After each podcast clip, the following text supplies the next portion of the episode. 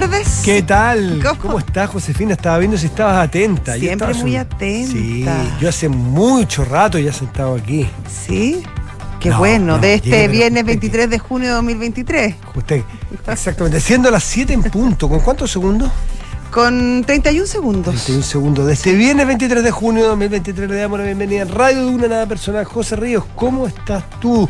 Eh, corresponsal en la capital, con lo, la noticia está ahí. Corresponsal en la capital está, la verdad. eh, está súper preocupante la situación, Matías. Eh, sinceramente, Sí. como hace muchos años no veíamos el río Mapocho, esto incrementado con un descuido casi inmoral, te diría yo, eh, respecto a, a- a las riberas y la cantidad de basura y, mm, y desechos que había, la cuestión que está complicando aún más la situación eh, en todos los sectores aledaños, justamente eh, al río Mapocho, pero también al río Aconcagua. Eh, en el Maule hay, hay bastantes problemas, el Tintiririca, eh, también el Cachapoal en la, en la región del Libertador Bernardo Higgins. la situación está Maipo muy Mapocho. complicada. ¿ah? Sí, el Maipo también. El aquí en la Maipo, el, sí, el, el Mm. río Maipo. La verdad es que eh, Mm. la situación está bastante extendida en la zona central. Eh, y claro, mucho tiene que ver con que hace mucho calor, con todo el tema de la isotermia que tú explicaste muy bien ayer, pero también agravado por esta negligencia. eh, de la autoridad, pero también de nosotros como ciudadanos respecto a cómo cuidamos eh, las riberas y cómo estamos manejando nuestra, nuestras basuras y nuestros residuos. Claro, no tiene que ver con las sequías o con, o con las lluvias excesivas, el que nos comportemos como nos comportamos con la ciudad, y en este caso con los ríos. Y creer que los ríos son un basural no tiene nada que ver con el clima, tiene que ver con nuestra cultura. Exactamente. Tiene que ver con, nuestra, con nuestro comportamiento de a veces de, de- de- de tipo descuidado y, y, y malos ciudadanos. Pues los ríos, mira, medio descubrimiento, no son para tirar basura, ni en tiempos de lluvia, ni en tiempos de sequía. Eh, la otra discusión de, de que, que también, quien es uno para discutirla, porque no somos expertos, no somos medioambientalistas, ni pero el tema este de los árboles, que te cont- ayer te conté que lo habíamos conversado, ¿no? Y de hecho yo tengo el recuerdo de haber conversado con autoridades de la comuna que yo vivo, en que me- alguien me había dado el dato y me, me había mandado fotos, y yo reenvié esas fotos. Y la respuesta, déjame ver si la encuentro, luego te lo voy a decir, pero la respuesta fue que no es tan fácil entrar a sacar toda la vegetación, no la basura, pues. La no, no, sí, bueno, vegetación. la vegetación uno puede entender, ahí hay un extra, pero la basura. es- no, no, no, es que lo de la basura es. Esto es lo mismo. Falta educación, Matías. Bueno, esto eh, falta cultura de cívica, cultura de respeto, de respeto a los- al, al resto. Pero esto no es distinto a lo que ocurre en los cerros de Valparaíso. No, es Son lo las mismo, quebradas, sí, es las lo quebradas mismo. convertidas en basurales. Ahora, esa es una realidad que uno no puede negar. Pero pero también las tiene autoridades tienen que hacer Sí, ¿dónde pues. están las autoridades? O sea, me imagino que la- las autoridades comunales, los ceremis que están tan de moda ahora, eh, Mm. etcétera, de- o sea, están justamente para estas situaciones y para adelantarse a los problemas y a las crisis. Si tú sabes, porque además uno lo ve en la aplicación del teléfono, tampoco es tan complicado, Sí, no que se viene un frente gigante eh, con lluvias eh, más allá de, de- de todo lo que habíamos visto en los últimos años, es decir, chuta, ¿de qué me tengo que preocupar? Uno como dueña de casa limpia la- las canaletas, se fija que no hayan hoyos en los techos, eh, Mm. eh, ve, ve ciertas cosas, etcétera. Me imagino que la autoridad tiene que ver cómo están las riberas, las riberas de los ríos, dónde están las basuras, dónde se podría producir un tope, qué podría estar, qué podría agravar aún más la situación. Y claramente ese trabajo no se hizo. Ahora, yo creo que también hay una responsabilidad personal, por ejemplo, cuando uno no sé, hace algún arreglo en una casa y llamas a alguien para que te saque los escombros, nunca preguntarse dónde dejan esos escombros. Bueno, y uno sabe más o menos dónde están. Pues, en las ahora, porque ahora nos queda claro, ¿no? Eh, mucho ahí, disculpa, mucho también la cercanía al aeropuerto, que hay muchos Sí, pues. botaderos eh, irregulares, ahí ilegales.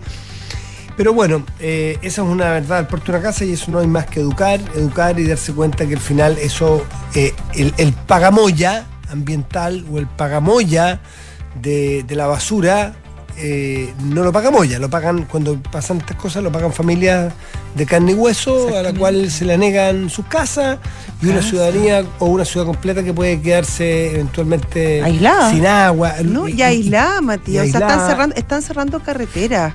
Mm. Eh, y con justa razón, si es muy peligroso. Entonces, afecta varios derechos. Afecta también tu capacidad de desplazarte libremente, eh, tu, derecho a vivir en una casa digna. Eh, hay un montón de situaciones que, que derivan justamente de, de, esta negligencia, de esta ineptitud, que, que son bastante graves, bastante graves.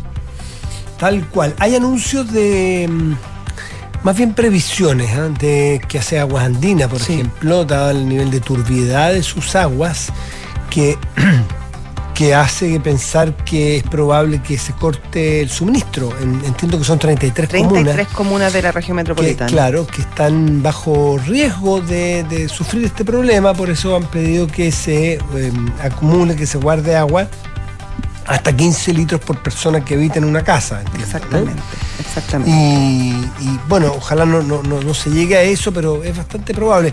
Lo que no sé que habría que fijarse muy bien qué es lo que dice el, tema de, las temperaturas, la isoterma famosa que hablamos ayer, si es que ha cambiado en algo esa condición a ver, hay una buena noticia en este momento, por lo menos eh, el, frente de mal tiempo, las lluvias en la región metropolitana y en la región, en la, zona central, pararon ahora y no debiera seguir lloviendo durante la noche. Eso en el plano, porque en la precordillera la, las lluvias van a continuar, o sea, toda la la gente que está eh, en zonas más bien precordilleranas tienen que mantener los cuidados y obviamente los esfuerzos en este momento se están enfocando justamente en, en esas zonas. Eh, en San Felipe y en los Andes también le pidieron por a la gente que no se acerquen a la ribera del río Aconcagua porque eh, sí, el cauce está súper, súper eh, crecido con una magnitud no vista en los últimos 25 años, decían. Eh, sí, súper complicado. El Tinguiririca se salió ya de Frontón. Por lo tanto, los tacos en la ruta 5 Sur y ahí llamar a la gente que tenía planeado ir durante este fin de semana largo al sur, mejor que en su casa. ¿En qué parte está cortado el sur? No sé en qué parte específicamente, pero es, bueno, debe ser cerca del Tinguiririca, o sea, mm. en, la, en, el, en el cruce entre la región metropolitana y la, y la, y la región del Libertador Fernando Higgins. José, el más de, de, mil personas aisladas en el cajón del Maipo y alerta roja en toda la región de O'Higgins. Esa es una de las últimas. Eh, mira, mira, situaciones se repiten. Cachapual. Sí, el Cachapual también. Tingririque Río Claro. Oye, vi una, unas imágenes que me mandaron de los queñes. Em, es en la zona Curicó hacia la cordillera. Maule, eh, claro, en la región del Maule. Molina la cordillera. Claro, hacia la cordillera. Es realmente pavoroso. O sea, están evacuando a la gente también porque la verdad que, eh, o sea, te juro que las imágenes eran de verdad, de verdad aterrorizadoras. Este frente dura cuánto tiempo? Está no, hasta se supone que hasta mañana en la mañana. O sea, pero en la cordillera, como te decía, ya en la, en la zona más, más baja, eh, ya paró. Acaba de parar, te diría que hace uno, una media hora, 40 minutos. Y nos espera que llueva hasta mañana. En la quinta región ya deja de llover. En el Valparaíso ya él no, no, va a llover durante el fin de semana, a menos que cambie. Tú sabes que igual puede cambiar. Pero según todas las predicciones y proyecciones del tiempo, eh, debiera parar, ya paró, paró ahora y no debiera seguir lloviendo eh, el resto del fin de semana. donde también hay un frente de mal tiempo y con un pronóstico reservado, que no se sabe qué le ocurrirá en las próximas horas, es el presidente Boric, quien está con una tormenta política en pleno desarrollo, pero también con unas críticas respecto de un viaje mm. que hasta donde yo sé no había partido. No sé para cuándo está planificada la, el zarpe de ese viaje que hoy, es para hoy. ¿Es para hoy mismo? Sí, es para hoy mismo, claro, un viaje a la Antártica. A la Antártica, con cinco ministras y los comandantes jefe de las Fuerzas Armadas. Sí, y uno entiende que obviamente estos viajes a la Antártica no son fáciles, eh, requieren una preparación importante, eh, sabemos la importancia que tiene el territorio antártico, la, la posición estratégica, yo creo que es muy importante que los presidentes visiten la Antártica. Ahora, creo que el timing político para partir a la Antártica cuando está afectada cantidades de gente eh, y además tienes una crisis política no menor eh, respecto a lo que está pasando con, el Ministerio de Vivienda y, los contratos de distintas, de, algunos ceremis con, con, fundaciones. No sé, yo creo que eh, es complejo y era previsible las que le iban a llover las críticas. Sí, bueno, ahí yo tengo un criterio distinto, pero cada uno podrá pensar lo que quiera. A mí no me parece que el presidente que se movilice por trabajo dentro del territorio nacional como jefe de Estado con ministras, necesito trabajar, puede ser cuestionable. Porque no, no, si uno no cuestiona que... viaje, yo creo que uno cuestiona los momentos y dónde es más necesario pero, pero hoy día con las comunicaciones puede ser perfectamente necesario, puede mantener un comité de emergencia no sé, yo creo que es importante. Sí, puede ser. Yo creo que, yo creo que tiene, yo creo que tiene matices. De verdad, yo creo que eh, viajar a la Antártica es muy importante, como te decía, y no es fácil planear un viaje. Pero yo creo que el, simbolismo em, y el, simbolismo político que tiene tener a un presidente eh, en la crisis, cuando la crisis está eh, en, en la zona central, es bien potente. Y sabemos además lo importante y lo potente que es la imagen del presidente Boric. O sea, cuando el presidente Boric sale a la calle se nota y, el, y aumenta el apoyo eh, al gobierno. Entonces creo que, mm, que, el momento elegido es complejo para irse. es que yo creo que está todo asusado por la oposición que también hace su, hace su hace su pitutito, aquí hace su cuarta. Yo creo que hay un aprovechamiento político. Insisto, el presidente está yendo a trabajar en un viaje planificado con otros ministros, con comandantes en jefe, que él dista mucho de ir a tomarse vacaciones, dista mucho de ir a comer pizza, dicta mucho de irse al Caribe. Pero cuántas veces, Matías, sí, estoy de acuerdo, pero cuántas veces presidentes han, han eh, anulado o, o, dejado ciertas giras importantes incluso a otros países cuando se producen crisis en el país. Es que está yendo dentro del país. sí, pero a la Antártica. Que es muy importante, no lo digo, no digo que no. territorio nacional, Por supuesto, pero ¿por qué es distinto que, vaya a la Antártica respecto a que fuera a Argentina, a lo mejor en un viaje también muy preparado con cinco ministros? ¿Y qué pasa? Yo tengo si es que fuera, si tuviera, si fuera copia poste este, mañana en la mañana, ¿tendría que suspender el copia poste? Em, no sé cómo estará Copiapó en este momento, me imagino que si no está pasando por un momento tan complejo, no sé, yo tengo la duda, no lo tengo, no lo tengo completamente resuelto el tema. Creo que lamentablemente pero creo que se están pasando de listos. Eh, y claro, pegarle al presidente hoy día es el arquero está en el suelo. no, por supuesto, pero, pero gol, cualquier cosa gol hoy día. Claro, pero con lo mismo a lo mejor tienes que ser más cuidadoso. A lo mejor, a lo mejor sí. Sí, puede ser, puede ser. Pero, pero en fin, las críticas están ahí y, yo no sé si va, a ir o, no va a ir. Eh, bueno, ¿qué otras cosas han pasado hoy día? Siguen las repercusiones sobre lo del sobre el sumergible que sabemos que implosionó muy temprano aparentemente cuando partió su, su, viaje. Sabemos además que hubo una, un ruido, un estruendo que se sintió y que fue avisado por la Marina norteamericana a, los guardacostas. Eso no era una prueba determinante en su momento de nada, porque no sabíamos que estaba perdido, ni siquiera probablemente en ese momento. Pero ex post sí se sabe entonces que, o se deduce que ese fue el problema y cuándo ocurrió el problema parece que falló un vidrio o una, una cúpula que se rompió muy al principio y bueno, con eso se pueden imaginar. No era tan, no era tan alto el, nivel de seguridad, el estándar de seguridad del. claro. y, parece que la implosión fue, desintegró esto, eh, mm. desintegró la nave, desintegró el aparato de viaje dramático, muy, muy dramático. Pero bueno, hay un montón de otras noticias. Me imagino que está Enrique Javier por ahí ya. Sí, ya está acá con nosotros. 7 de la tarde, 13 minutos, estás en Duna. Nada personal.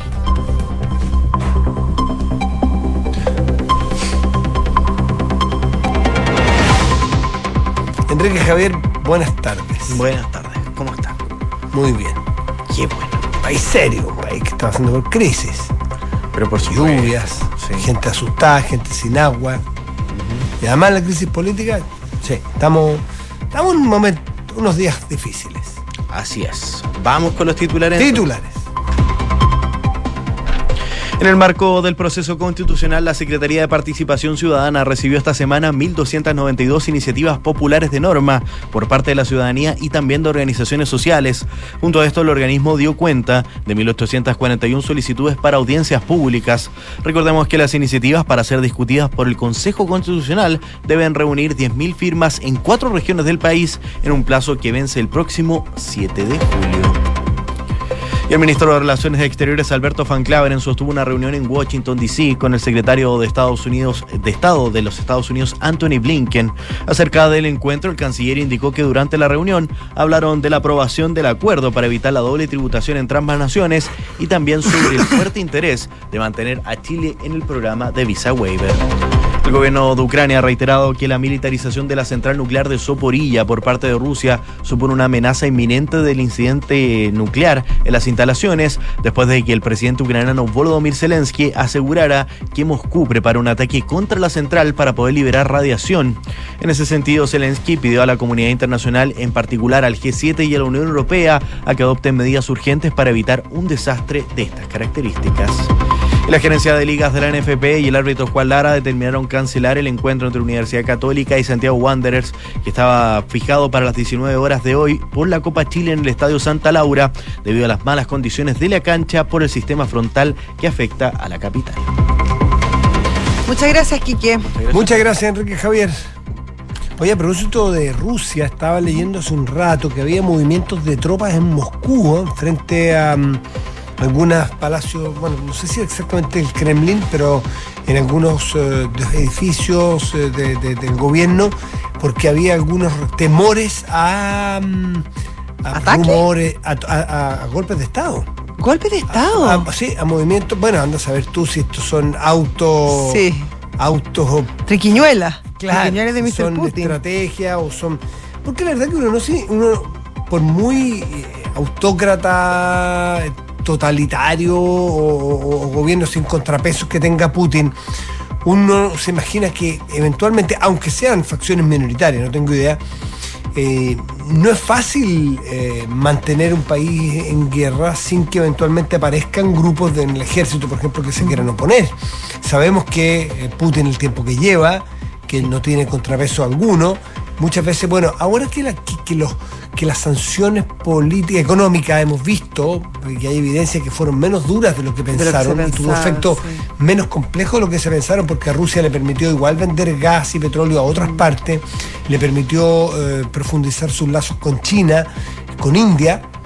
Eso lo leímos hace poco tiempo, ¿te sí. acuerdas? Lo comentamos. Es decir, salió y hay algunas empresas que le ha costado más eh, la sanción económica. Y muchas de las empresas de que salieron han, claro. han, han, han regresado a, Rusia. Claro. Sí. Entonces, eh, pero al principio no se veía así, al principio se veía bastante negro el panorama para Putin y uno sería, bueno, y además a Putin no, tampoco le fue tan bien como pensamos al principio. Claro. Uno podría pensar que, dado el desastre, entre comillas, que en algún momento se habló que era la planificación militar de Putin en la guerra con Ucrania, uno puede haber pensado que podría haber un intento de golpe, un intento de levantamiento al menos. ¿m? Pero, pero no fue así nunca y hoy día había ruidos, insisto, son versiones de prensa que uno lee por ahí suelta, ruidos de, de, de, de un golpe. Y, lo que le pasó en algún momento, no sé cómo estará ahora, fue que perdió, perdió popularidad entre los oligarcas, porque te acuerdas que los empezaron a perseguir por todas partes, les, les, les, congelaron las cuentas corrientes que tenían en el extranjero y no podían hacer negocio en esos países, sobre todo los países de la, de la, de la OTAN. Mm. Eh, claro, entonces ahí perdió un poco la popularidad y ese lazo estrecho que tenía Putin con, con los oligarcas, pero al parecer eso también se ha ido restableciendo. Fíjate que aquí está la noticia que estuvo mirando hace un rato. Están varios medios serios. ¿sabes? No, estoy, no estoy tomando de fuente un tuitero anónimo. Esto, eh, esto estamos hablando de New York Times, La Nación, Expansión de España, en fin. Rusia despliega vehículos blindados en Moscú tras la denuncia de un intento de golpe del líder del grupo Wagner. Este grupo Wagner es un grupo de, como lo hemos leído tantas veces, de, de mercenarios que han eh, estado trabajando, que han estado prestando sus servicios en la guerra. Dice la agencia oficial TASS, informó que se reforzó la seguridad en sitios claves del país y efectivamente aquí se ven imágenes de esto en el Servicio Federal de Seguridad, en la plaza Lubyanskaya de yeah. Moscú. Los generales rusos acusaron el viernes por la noche que Yevgeny Prigozhin, líder del grupo de mercenarios Wagner, de intentar dar un golpe de Estado contra el presidente Putin. Se trata de una profundización dramática en la larga disputa entre el polémico dirigente y el ejército ruso, que ahora escaló a una confrontación abierta. Tendremos que estar muy atentos. Sí, sería como giro inesperado de los hechos. 7 de la tarde, 19 minutos, estás en Duna. Nada personal. Y hasta el teléfono nuestro invitado de hoy se trata del alcalde de Loanechea, Cristóbal Lira. ¿Qué tal, Cristóbal? ¿Cómo está? Josefina, muy buenas tardes, muy buenas tardes, Patía. ¿Cómo está? ¿Cómo está? Pues. Sabemos que está complicada la, la, situación en su comuna. Ya comenzaron ciertos traslados de, de ciertos habitantes de sobre todo la zona de, de La Rayante, tengo entendido. Cuéntenos. Bueno, lo, lo, que ha ocurrido es que ha comenzado esta, este frente con mucha temperatura y, y eso ha significado que la, la nieve que esperábamos sobre los 2.000 metros no ha sido así, sino que neva sobre los 3.000 metros, entonces mm. ha llovido de los 3.000 metros hacia abajo, lo que es totalmente inusual en esta época y, y ha llevado a, a, que los ríos traigan mucho sedimento, mucho barro, mucha piedra y, y los esteros y se transforman en, en, en, un peligro para todas las casas que están en las orillas. Y por eso mm. que desde ayer, en la noche, empezamos a recorrer casa por casa para eh, justamente pedirle a las personas que, que evacúen las casas en forma preventiva, eh, ya sea alejando, alojándose con familiares o en tres albergues que hemos habilitado especialmente. Mm. Así es que... Y han tenido buena recepción porque hay veces que la gente no quiere dejar sus casas. Sí, es muy difícil para la gente dejar sus casas y es muy comprensible porque están las mascotas, eh, pero lo que ha ocurrido es que muchos han accedido a, a, a, que salgan los niños y que se quede una persona cuidando, una cosa así para, para poder reaccionar mejor a una, a una emergencia. Sí, Cristóbal. Eh, Cristóbal sí. ¿cuál, es, qué, ¿Cuál es la previsión del tiempo, lluvias, altura de las lluvias, de esto del esoterma que hablábamos al principio, y también eh, que nos cuentes sobre las, las eh, eh, sobre el agua y sobre los cursos de agua y la posibilidad de cortes. ¿Qué le han avisado? Bueno, afortunadamente ha, ha, bajado un grado o un grado y medio la temperatura en Farellones y todos los centros invernales donde los tenemos más controlados, lo cual ya significa que está empezando a nevar ya desde los 3.000 ah. metros hacia arriba. Ah, bueno. Eso no deja de ser una buena noticia. 3.000 metros es harto es harto, so, pero hasta sí. hace muy poco, a 3.000 metros también estaba lloviendo. Ya, ya. Así es que en la tarde. Así es que por lo menos ha ido bajando y espero que siga bajando en la noche. Eh, pero de todas maneras, 3.000 metros es muy ancho, como, o sea, muy alto, como dices tú, Josefina. Entonces lo que ocurre es que eh, es peligroso todavía, pero todo el pronóstico indica que van a amainar las lluvias eh, en el Gran Santiago a partir de, de, hoy día en la noche y probablemente en la montaña a partir de mañana en la mañana. Así que esperamos eh, que se tranquilice un poco la cosa. Oye, eh, respecto del agua, sí, sí, la turbiedad, la turbiedad es muy alta, mucho más alta de lo que permite agua andina o a, o a las otras aguas producir agua. Y por lo tanto estamos viviendo en este momento de lo que está acumulado en Pirque y en los distintos estanques que hay y en algunos pozos profundos que nosotros tenemos en, en la Barnechea. Así que esperamos eh, que si esto no se, la, la turbiedad no se corrige rápidamente, vamos a tener un corte de agua a partir de, no sé, mañana probablemente. ¿A qué hora no se sabe eso, Cristóbal?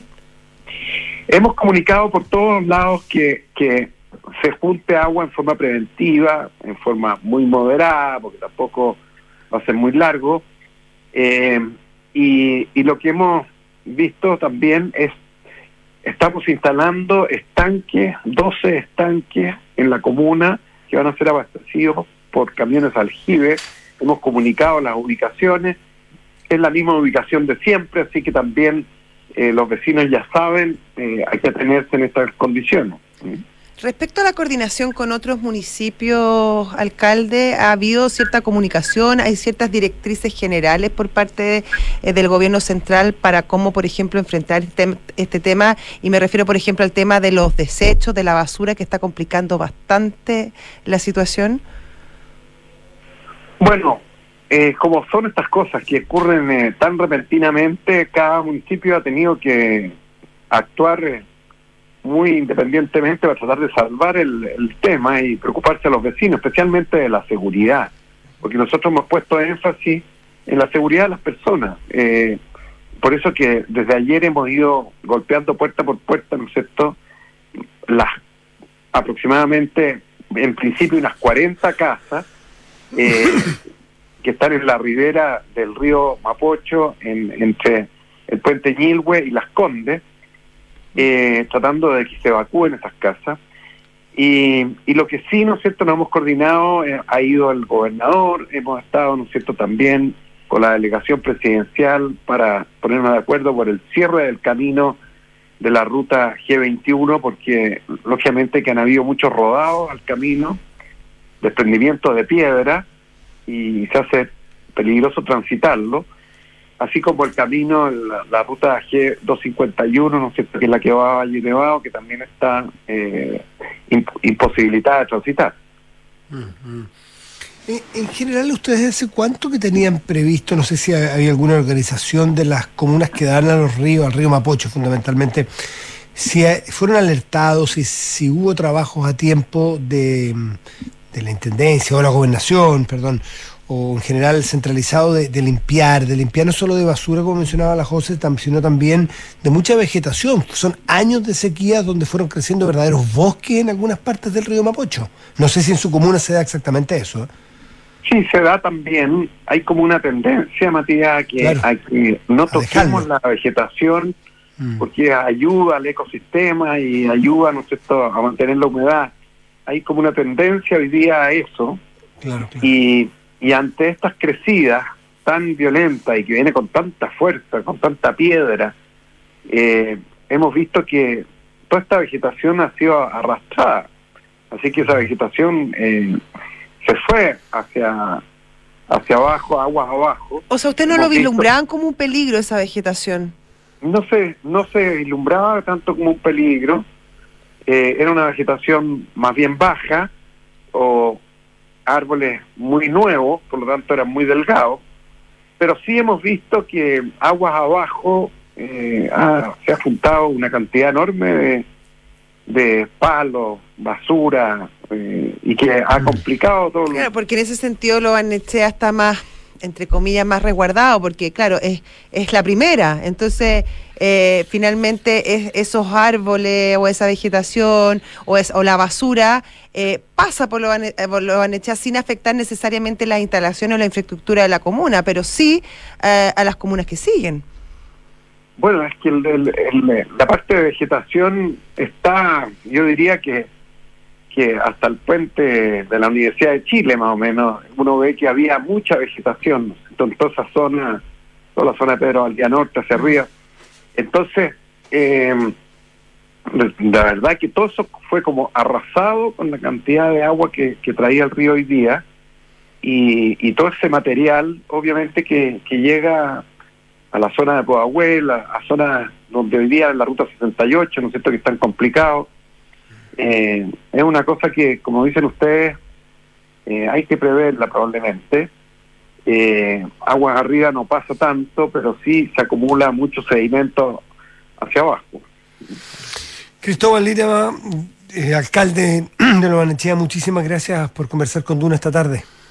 No, le agradezco mucho, Matías, Josefina, por la preocupación y porque siempre es bueno también decirle a los vecinos que ante cualquier mm. tema tenemos a los equipos trabajando y que nos llamen al 1405, que es el número de emergencia de la Barnechea, porque ahí estaremos para ayudarlo ante cualquier emergencia. ¿Hay albergues en la comuna? Tenemos tres albergues en la comuna, tenemos capacidad para recibir a más personas, así es que en distintos lugares y ahí se produce también una red, una última pregunta, alcalde. Por ejemplo, si ustedes no, no, no copan esos albergues, ¿hay posibilidades de que gente de otras comunas pueda dirigirse a, esos lugares? Bueno, siempre, siempre entre los alcaldes nos llamamos y nos pedimos ayuda si que nos se necesita. Así que obviamente estamos siempre abiertos a, a ayudar al, al que lo necesite en el momento que, que nos llamen. Perfecto. Bien, Cristóbal Lira, muchísimas gracias, que esté muy bien. Hasta luego, gracias, alcalde. Gracias, Josefina. Chao, buenas tardes. Siete de la tarde, 29 minutos, estás en Duna. Nada personal. José, hay un tema que. Claro, ha habido tantos tantas noticias potentes en la semana, ¿no es cierto? Desde lo que hemos hablado, de la lluvia, en fin, lo que pasó en Antofagasta y las repercusiones, la crisis política. Pero lo de la visa waiver también ha, logrado mantenerse a flote como un tema de preocupación, porque son esos temas de mediano y largo plazo. Que alguien dirá, bueno, pero ¿quién le importa? Por supuesto que le importa a muchísima gente, no es menor. Desde, mira, hoy día leía desde la arista de, las líneas aéreas, los problemas que pueden tener, hasta el efecto en, en qué sé yo, en, bueno, el turismo, pues será para Estados Unidos, porque los que van, pero hasta, no sé, en un montón de, de, áreas, gente que va a trabajar, gente que, a estudiar, que, a estudiar, van a, visitar visitar o, o, por temas médicos, mucha gente por temas médicos. no es menor, no es menor, sabemos lo que la cantidad de personas que viajan, ¿no es cierto?, a Estados Unidos. Por lo tanto, no es un tema que le afecte a, muy poquita gente. Y, tiene efectos económicos, y tiene efectos económicos porque también la gente que viaja le facilita mucho el costo, le baja mucho el costo la visa. Por lo tanto, tema. De hecho, el ministro Ministro Matías, te perdí. Te perdimos. Pero sí, bueno, el ministro Frank Claveren, lo que estaba contando Matías, está justamente en Washington y se reunió eh, con Blinken, con el, eh, con el secretario de Estado de Estados Unidos para conversar justamente este tema, entre otros. También conversó respecto al tema, al, recién aprobado mm, eh, tratado de doble tributación, pero claro, discutieron bastante sobre el tema de mantener la exención de visas para los chilenos. Eh, fue una solicitud especial que le hizo el ministro Blanc Claveren al, secretario de Estado eh, Blink, Anthony Blinken. Eh, y se está trabajando justamente en esta línea. Hay confianza de que el proceso siga y básicamente lo que están pidiendo desde Estados Unidos es que Chile sea capaz de entregar información respecto a quienes están solicitando esta visa y quienes están viajando. Básicamente tener antecedentes sobre su comportamiento y antecedentes penales. Y es una cosa bien lógica si uno piensa, porque, porque claro, es lo mismo que nosotros les pedimos a aquellos que quieren entrar a nuestro país. Tenemos todo el tema con, con los venezolanos por ejemplo, o con otros países como Colombia. Em, Haití, etcétera, donde efectivamente nuestra Cancillería y nuestros eh, servicios de fronteras también exigen estos temas. Em, la idea, eh, como, como enfatizó el ministro Van, eh, Claveren, era justamente expresar el fuerte interés que tiene justamente Chile para seguir con este programa y, bueno, la cuestión se complicó luego de que se aprobara en, el, en la Cámara de Representantes, pero, pero al parecer las, los tratados y la, y la comunicación seguiría, incluso lo dijo así también la, la, la, embajadora de Estados Unidos en Chile. Que se había jugado bastante por el mantenimiento, me caí un segundito, ahora retomamos. Eh, había la embajadora norteamericana en Chile se había jugado, al principio le bajó bastante el perfil, pero hace un par de días vimos que la cosa había escalado y ahora estas gestiones suponemos que están dando, estarán dando sus frutos. Ahora, Chile tiene que ponerse las pilas en esto, no solo frente a Estados Unidos, sino frente a, consigo mismo, de poder tener en línea todos los... Eh, tener a mano la, información de los ciudadanos, por supuesto. Exacto, porque eso no solo nos va a permitir mantener la visa waiver, nos va a permitir coordinar mejor los trabajos en seguridad interna que tengamos con la delincuencia para poder coordinarse el, entre municipios, entre distintas eh, instituciones para poder resguardarse bien de aquellas personas que reinciden, caen. Es, bien incomprensible que esa información que es tan delicada, y sobre todo en el momento que vivimos donde la seguridad es por lejos la primera prioridad de, los chilenos, esté compartimentada. Es bien inexplicable en el siglo XX con la tecnología que existe, con la capacidad eh, innovativa de aplicaciones, de inteligencia artificial, eh, de redes de internet, etcétera, que aún hayan cajones separados para una información que es vital eh, justamente para el manejo de, la delincuencia y la prevención, que finalmente es lo más importante, porque justamente queremos que no pasen esos hechos. No, total, total. Debe ser también complicado, debe ser más difícil de lo que uno cree, no se trata de interconectar no, no, pero HDMI. pero no, por supuesto que no, pero hay, pero hay Cuando estábamos hablando de reformas, Matías, de reformas importantes, y lo hemos dicho muchas veces, la reforma y la modernización del Estado a, a todo, a todo nivel es fundamental. Y claro, como no es sexy, eh, y no es tan vistosa y la gente siente que no, no, no le influye directamente, no es tema. Y, y, las distintas administraciones de todos los colores políticos siempre es una bandera, pero finalmente no avanzan, o se avanza muy lentamente o muy poco en estos temas.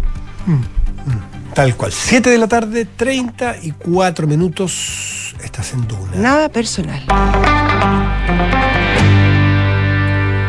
Oye, la, la lucha eh, ya a estas alturas del partido frente a la situación que, que, se está viviendo luego de conocerse el caso de Antofagasta, sí. eh, ya está instalada eh, en la moneda, o más bien está instalada en, en el Ministerio de, de Vivienda. Eh, las dos almas de este gobierno eh, nuevamente encuentran un campo de divergencia, porque básicamente el socialismo democrático, liderado sobre todo por su presidenta, eh, la senadora Bodanovich, Paulina Bodanovich, están determinados a defender al ministro Montes, que obviamente es un personero muy destacado, muy re relevante y muy emblemático del Partido Socialista. De hecho, fue uno de los primeros socialistas en entrar justamente al gobierno. Y creen que es injusto que él tenga que pagar los costos políticos del de desaguisado, eh, el fraude, bueno, todo lo que está faltan, faltan investigaciones, pero todo el escándalo que está pasando justamente en, en Antofagasta, sobre todo porque ellos dicen que la, la subsecretaria, la subsecretaria Rojas, estaba al tanto y fue ella quien se demoró en instruir los sumarios. Eh, respecto a estos, estos convenios que, que firmaron justamente corregionarios de ella. Eh, entonces la situación está bien compleja. Eh, en RD obviamente defienden la actuación de la subsecretaria Roja, aunque ya se han habido ciertos ciertos deslindes, sobre todo con Catalina Pérez, que ya el, senador eh, La Torre, que es el presidente de RD, ya pidió que se suspendiera su militancia, etcétera.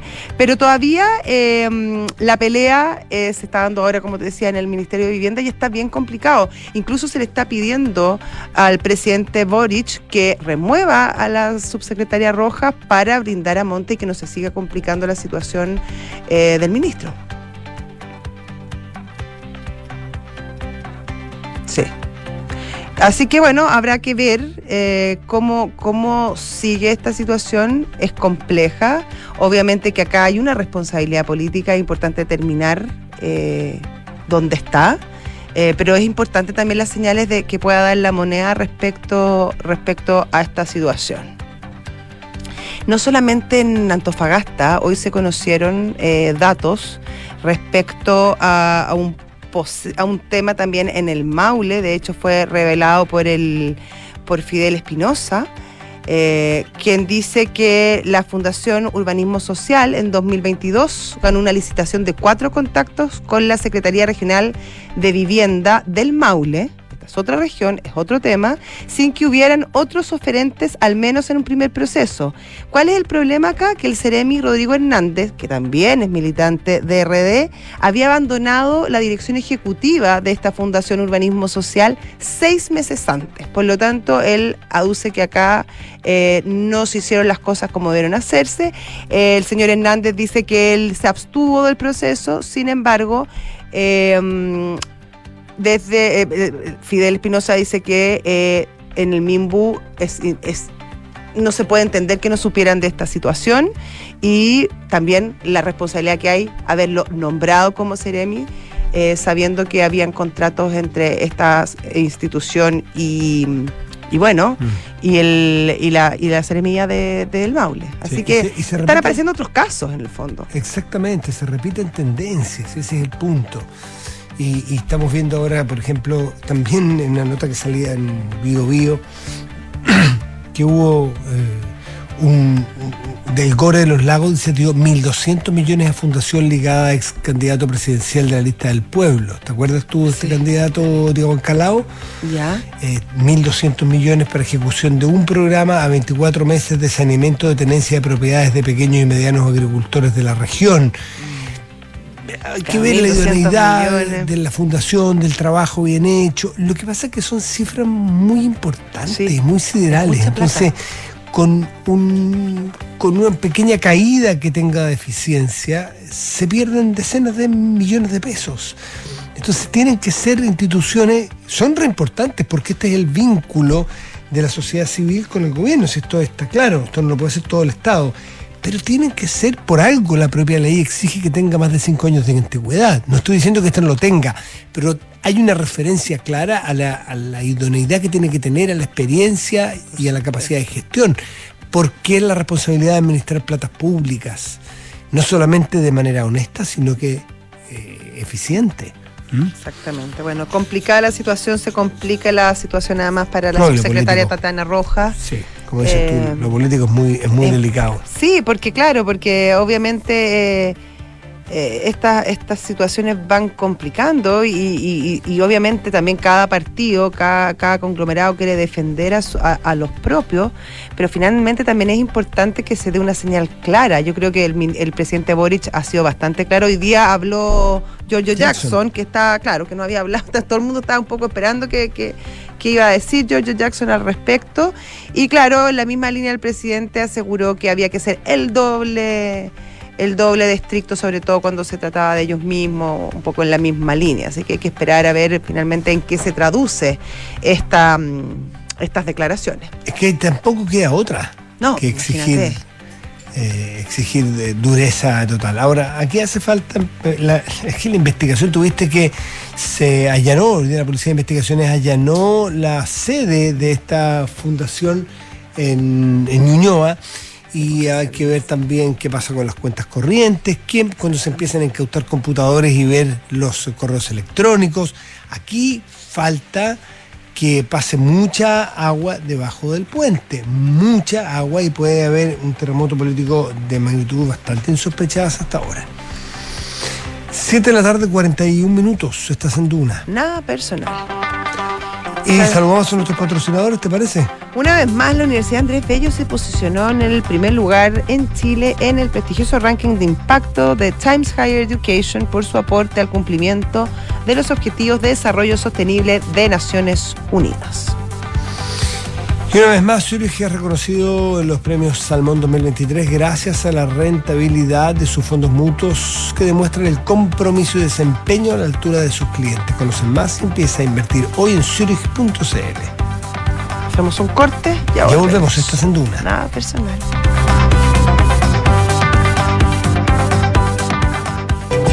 Universidad Andrés Bello fue reconocida como la mejor universidad chilena por el prestigioso ranking de impacto de Times Higher Education, que mide el aporte al cumplimiento de los Objetivos de Desarrollo Sostenible de Naciones Unidas. Un orgullo para la universidad, que desde su quehacer aporta la construcción de una mejor sociedad. Universidad Andrés Bello, acreditada a nivel de excelencia en todas las áreas. Amor, ¿te acuerdas que dijimos que este año íbamos a ahorrar y contratar unos seguros? Sí, deberíamos hacerlo. A mí me tinca en Zurich. A mí también. ¿Y los seguros dónde? En Zurich igual, po. Acuérdate que además de ahorro, también tienen seguros para todo lo que necesitamos, como seguro de auto, hogar y hasta seguro de vida. Me meto al tiro a Zurich.cl. Los riesgos de personas son asumidos por Zurich Chile Seguros de Vida S.A. Los riesgos de daños son asumidos por Zurich Chile Seguros Generales S.A. Fondos son administrados por Zurich Administradora General de Fondos. Infórmese de las características esenciales de los fondos, las que se encuentran contenidas en su reglamento interno. Más información en www.zurich.cl. Con Talana, la más completa plataforma digital de recursos humanos, ahorras tiempo y costos. Simplifica tus tareas del día a día con las soluciones del ecosistema de Talana. Dedícale tiempo a lo que más importa, los equipos y las personas que lo conforman. Únete a las miles de empresas que ya han digitalizado su área de recursos humanos con Talana. Conoce más en talana.com. Tú que quieres irte tranquilo este fin de semana, mejor piensa en Verisur, porque ahora con su nueva cámara de seguridad con inteligencia artificial integrada, podrás monitorear tu hogar o negocio las 24 horas del día, estés donde estés, a través de la app desde tu celular. Porque Verisur funciona. Contrata la alarma Cero Visión llamando al 600-385-0003. Calcula ahora en verisur.cl. En medio del Britpop y de la persecución de la prensa de espectáculos surgió Elástica, un grupo mayormente femenino que evocaba el punk y el new wave en cada una de sus canciones. En 1995 editaron su álbum debut homónimo, que se transformaría en el estreno más exitoso en Gran Bretaña y que además triunfaría en Estados Unidos. El debut de Elástica Esta es la historia que te contaremos hoy desde las ocho y media en un nuevo capítulo de Sintonía Crónica Debut en Duna 89.7. 7 de la tarde, 44 minutos, estás en Duna. Nada personal. José, ¿está con nosotros ya la gran No, Leslie? no va a ¿eh? estar con nosotros la gran Leslie. Ah, no, ¿ah? No, no, no tuvo un inconveniente. Ya, yo estaba mirando la pauta y aparecía. Pero, bueno, ¿nos vamos a referir al mismo tema? Yo creo, ¿no? Sí. Por supuesto que sí. Y tiene que ver con el caso Torrealba, que Leslie lo siguió desde el principio en todas sus declaraciones de la tercera, o, perdón, sus investigaciones de la tercera, disculpa. Y, y ha seguido dando que hablar en un segundo plano porque la noticia fuerte. Claro, era la fue- acusación contra él y toda su Exacto. asociación respecto a, la- a- los fondos involucrados en las corporaciones Vita. Mm, exactamente. Y hay, hay algunos, de- de- sobre todo la defensa del exalcalde Torrealba, que han hablado de que estamos frente a un bueno, una condena a priori, que, que- que se han sobreestimado los cargos y, y- y los montos y un poco las acusaciones en contra de él, haciendo ver prácticamente que hay una suerte de chivo expiatorio en su contra, pero uno tiene que esperar que, que sucedan las cosas porque hasta ahora eh, hay bastantes antecedentes que lo inculpan, pero igual hay que terminar el proceso, ¿no? Por supuesto, como siempre hay un Mm. la, la presunción de inocencia hasta donde yo entiendo existe. Eh, acá hay un tema que, claro, que es de segundo plano, pero que, que- que tiene bastante relación, sobre todo porque muchas de, de la- de las investigaciones y denuncias comenzaron justamente en el municipio de Vitacura, eh, liderado por, por la alcaldesa. mm, Ay, eh, se me acaba el ¿Alcaldesa nombre. Merino? Sí, la alcaldesa Camila Merino, Merino. Camila Merino. Y hoy eh, resulta que eh, la Corte decidió, o, o excluyó más bien, al municipio como corellante contra el alcalde, el exalcalde Torrealba.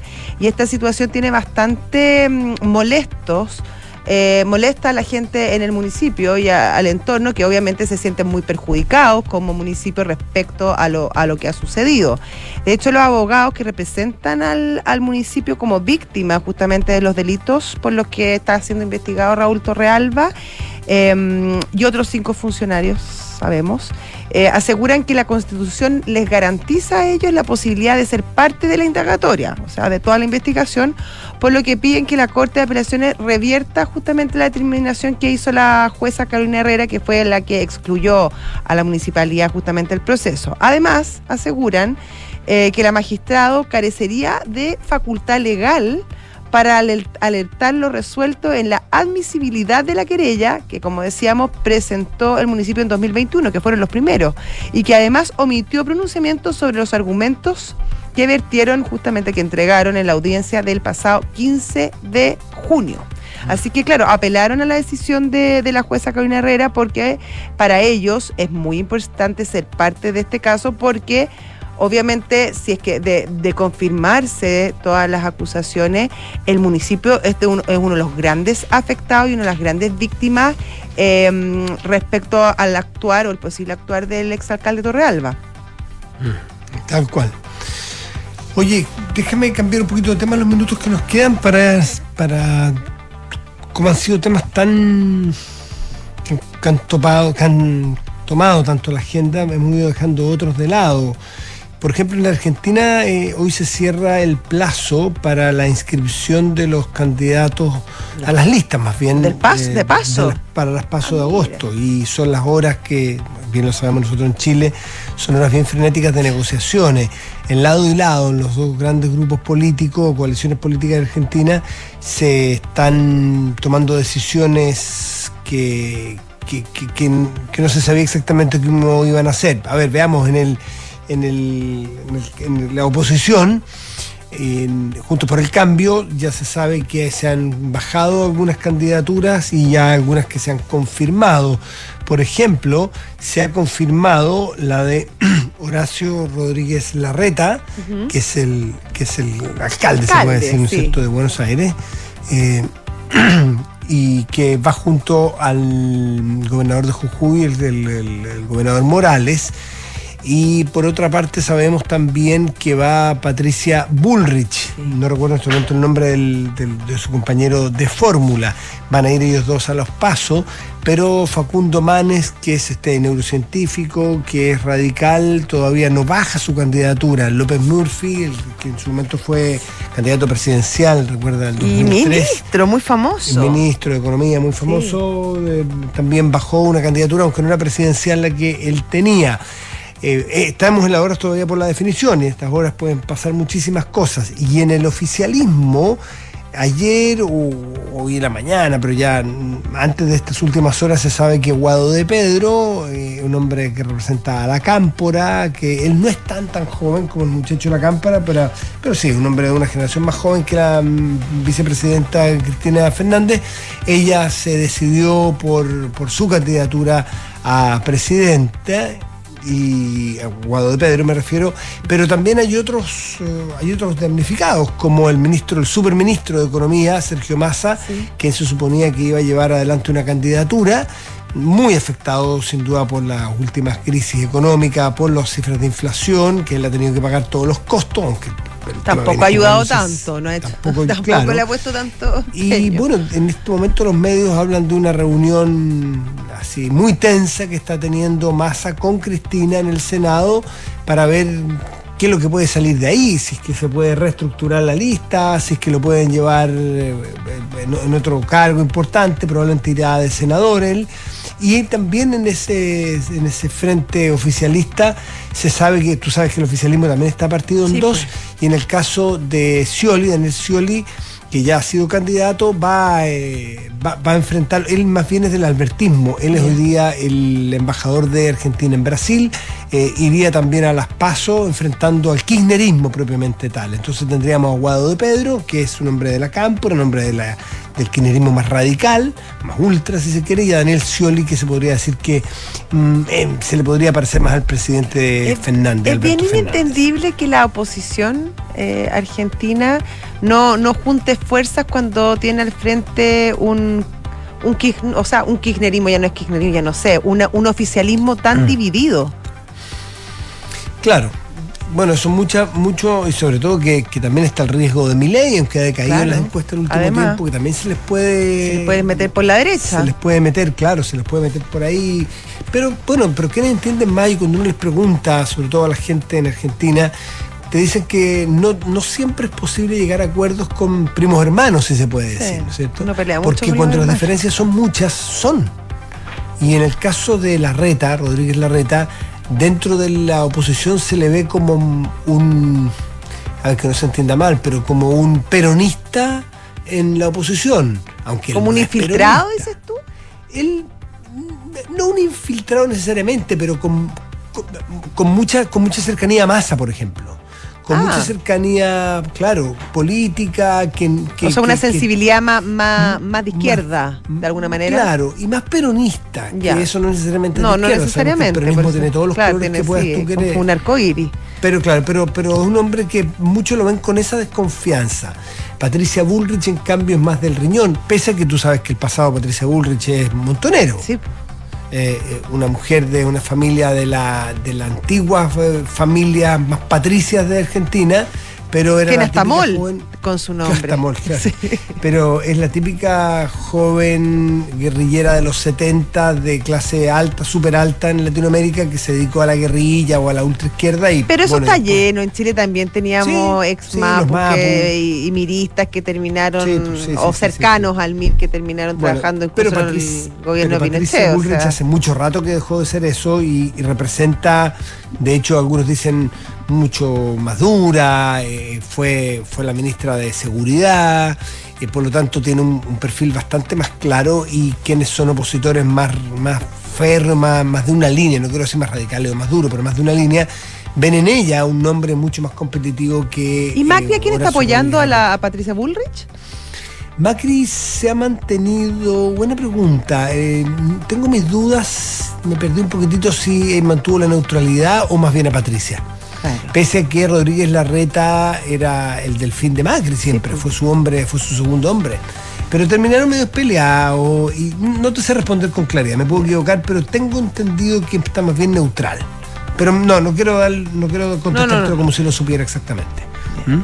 Así que así está la cosa en Argentina. A los que les interesa la política de ese país, síganla porque está en momentos de muchísima definición. Ahora, se ven cosas increíbles. Pues. Se ven, por ejemplo, en las listas al Parlamento eh, de- de- del oficialismo a tipos como, como Hugo Moyano. Hugo Moyano es un sindicalista multimillonario que acaba de quebrar Independiente, es un tipo muy ligado a la mafia argentina Por, por, directamente. por no decirlo tiene- menos polémico. Ajá. y no tienen ninguna complicación en meterlo en las listas parlamentarias, o sea, no, no- no se, ni se arrugan. Y esas son cosas de la política argentina que a uno le cuesta mucho entender. Como un tipo así, son- en vez de estar preso, está Está- presentando claro, está candidatura. Y con mucho justamente orgullo para no irse preso, probablemente. Y lo presentan con, mucha, con mucho orgullo, y qué sé yo. Bueno, son Oye, esas cosas que cuesta man. entender. ¿ah? Exactamente. ya, pues, José, Nos despedimos. Que te vaya muy bien, que. Matías.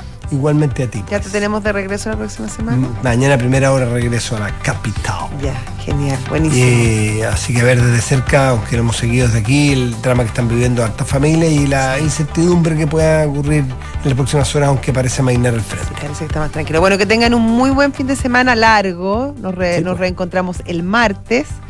Y. eso sería, los dejamos en paz. sí. Chao. Chao, José, cuídate.